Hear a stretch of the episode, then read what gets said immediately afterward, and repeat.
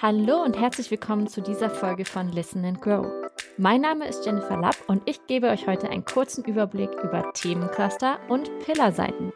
Los geht's!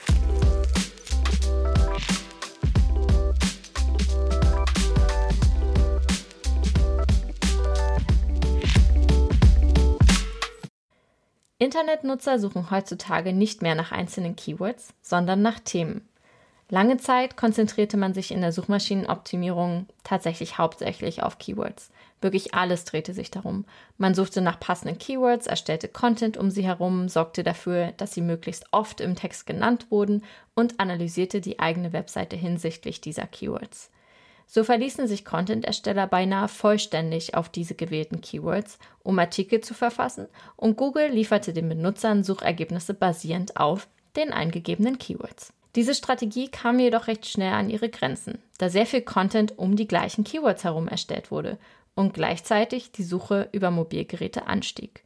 Zudem wünschten sich User relevante, schnelle und qualitativ hochwertige Suchergebnisse. Statt in der Suchanfrage Berlin Fitnessstudio einzugeben, suchten User also eher über längere, präzisere Anfragen mit vier Wörtern oder gar mehr, zum Beispiel, was ist das beste Fitnessstudio in meiner Nähe in Berlin? So erhofften sie sich, in den Weiten an Content das relevanteste Ergebnis zu finden. Durch das veränderte Suchverhalten und die Einführung von Algorithmen auf Basis künstlicher Intelligenz bewegt sich die Internetsuche nun weg von Keywords und hin zur Suche, die auf Semantik und Suchabsicht basiert. Das Algorithmus-Update Hummingbird zum Beispiel, das Google 2013 einführte, war der erste Vorbote dieses Wandels von Keyword-basierter Suche hin zur thematischen Suche. Das RankBrain Update aus dem Jahr 2015 läutete dann schließlich den endgültigen Wechsel der Strategie von Google ein.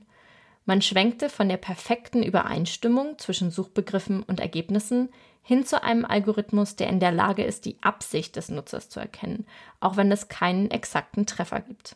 Wenn eine Suchanfrage also zum Beispiel das Wort Tonschuhe enthält, bekommen Benutzer auch die Begriffe Laufschuhe oder Hallenschuhe angezeigt. Obwohl der eigentliche Suchbegriff Turnschuhe war, werden verwandte Kategorien angezeigt. Google versteht, dass alle diese Schuhe zum gleichen Themengebiet gehören und die gleiche Suchabsicht haben, nämlich Schuhe für den Sport zu finden. Doch was bedeutet das genau für Unternehmen, die Content erstellen?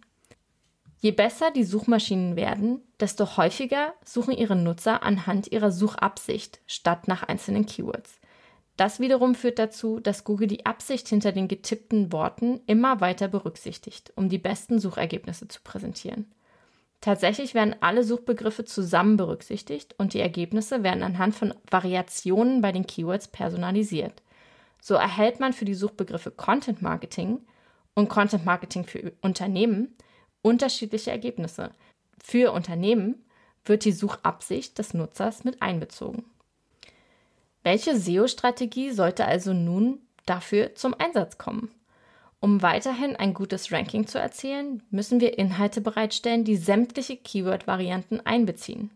Wenn sich unser Angebot eigentlich auf die Suchanfrage beste Restaurants in Berlin bezieht, muss unser Content jetzt auch die Frage, was kann ich heute Abend machen, beantworten können. Und hier kommen Themencluster und Pillarseiten ins Spiel. Eine Pillarseite ist ein Beitrag, der einem Oberthema in unserem Cluster gewidmet ist. Die Seite ist vom Format her lang und stellt das Thema aus allen Blickwinkeln vor. Alle grundsätzlichen Fragen, die ein Besucher zu diesem Thema haben könnte, werden auf dieser Seite beantwortet. Aus Sicht der Suchmaschinen sollte die Pillarseite allerdings nicht einfach andere Inhalte zum gleichen Thema ersetzen. Es geht vielmehr darum, eine zusammenfassende Seite zu gestalten, die interessierte User auf detaillierteren Content weiterleitet, wo dann eben spezifische Unterthemen dieses Themenclusters behandelt werden. So könnte zum Beispiel eine Marketingagentur eine Pillarseite haben, die dem Marketing auf Facebook gewidmet ist. Die dazugehörigen Unterseiten könnten sich dann unter anderem mit dem Thema Analyse der Performance einer Facebook-Anzeige, so wählen Sie das Targeting einer Facebook-Anzeige oder so bestimmen Sie das Budget einer Facebook-Anzeige befassen. Wenn die Beispielagentur bereits Artikel zu diesem Thema hatte, können die Mitarbeiter nun eine Pillar-Page erstellen, die sich dem Marketing auf Facebook allgemein widmet. Dort werden die Artikel dann zusammengefasst und über die Links verknüpft. Und das wäre dann die umfassende Pillarseite. Pillarseiten erleichtern den Suchmaschinen herauszufinden, welche Inhalte zu Suchabsichten mit Bezug auf unser Oberthema zuerst angezeigt werden sollten.